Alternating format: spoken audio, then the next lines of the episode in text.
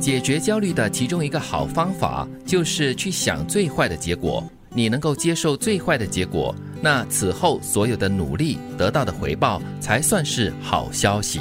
嗯，我非常喜欢这样的一个想法。嗯，我记得你常常就是有这样说了，就是把结果想到最坏，因为最坏也不会坏过那个最坏的了。但是呢，必须要做最多的努力。嗯，但是我常常很难想象那个最坏的结果到底是怎么样的 有多坏就想多坏了。啊？怎么坏法呢？但是你在想的那个过程中啊，心是很纠结的，是很不舒服的。嗯是但是你要顿时要马上回过来说，哎，就是这样子咯。嗯嗯嗯， What can be worse？就是我去做对这件事情，最坏的结果也就是这样子。大不了就是这样。对，对死不了。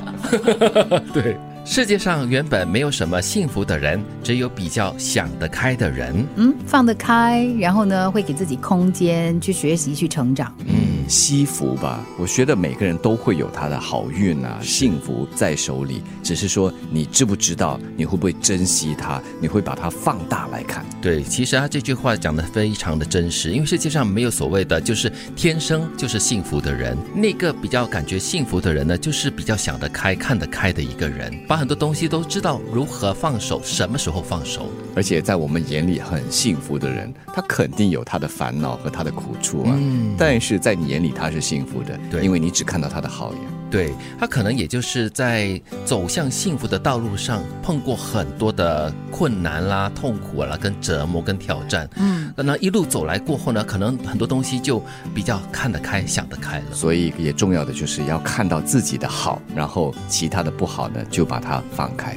内心再强大一点，就不会听风是雨；知道的事再多一点，就不会人云亦云。喜欢这段话，哎嗯你内心再强大一点点，你就很坚定，你会懂得去相信自己。对你不会说就是哎呀，听到风声了啊，就已经动是摇下雨了，对。嗯所以，然后你知道的事情多一点的话呢，你就不会轻易的听信别人所说的话了。嗯太美了，嗯把风雨和云用在我们的人生道理上。哎对，其实你很常会听到这样的就是说法啦。嗯嗯有些人就说：“哎呦，我不知道，原来是这样。对我只听谁谁谁讲了什么什么，我哦以为就是这样了。才恍然大悟哈、对其实自己知道自己的无知，那还是不会太迟的，我觉得，怕就是怕太迟。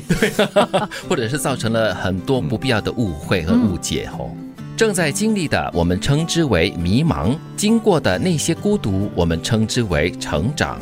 我们都是一路迷茫的走过来的，我觉得。 对，因为没有人在明天活过嘛，所以我们一定要慢慢的去经历，慢慢的去摸索，才会知道怎么样去应对。我们一定要活过了昨天，才能够走到今天，然后才会有明天。嗯，嗯，因为走过了，你回头看说，哦，原来是这早样。知道这样，早知道那样，对前面的未知也不一定就只是迷茫，它更多就是未知。嗯对好，再让你慢慢的去走，慢慢的去摸索。常常以前在大概二十多、三十岁的时候呢，会有朋友就说：“哎呀，你会不会很想回到过去啊？就是以前你曾经做过的一些决定哈、你回到过去了过后，你就可以改变这个决定。然后呢，可能现在的人生路就已经不太一样了。”我就说：“不要啦，好不容易才活到这个年纪哈、干嘛要再回去呢？再经历过那些无知的岁月呢？”很多的科幻故事向你证明，就算你回到从前，你会做一样的决定。对，因为在你这样的一个心智下跟经验下，你对嗯还是会做同样的决定的。你在那个点上就只有那样的资源，对你呀不可能做出其他的决定的。就好像我最近有一个朋友，他就说：“哎呀，金源，当年我们在念书的时候啊，谁谁谁的母亲在我们毕业的时候，在墨尔本买了一一间那个学生公寓，嗯哦然后就说那个时候很便宜耶，我们当时应该集资，哦好十几个同对，学，那个现在发达了是吗？ 哪这有样子早知 道？对，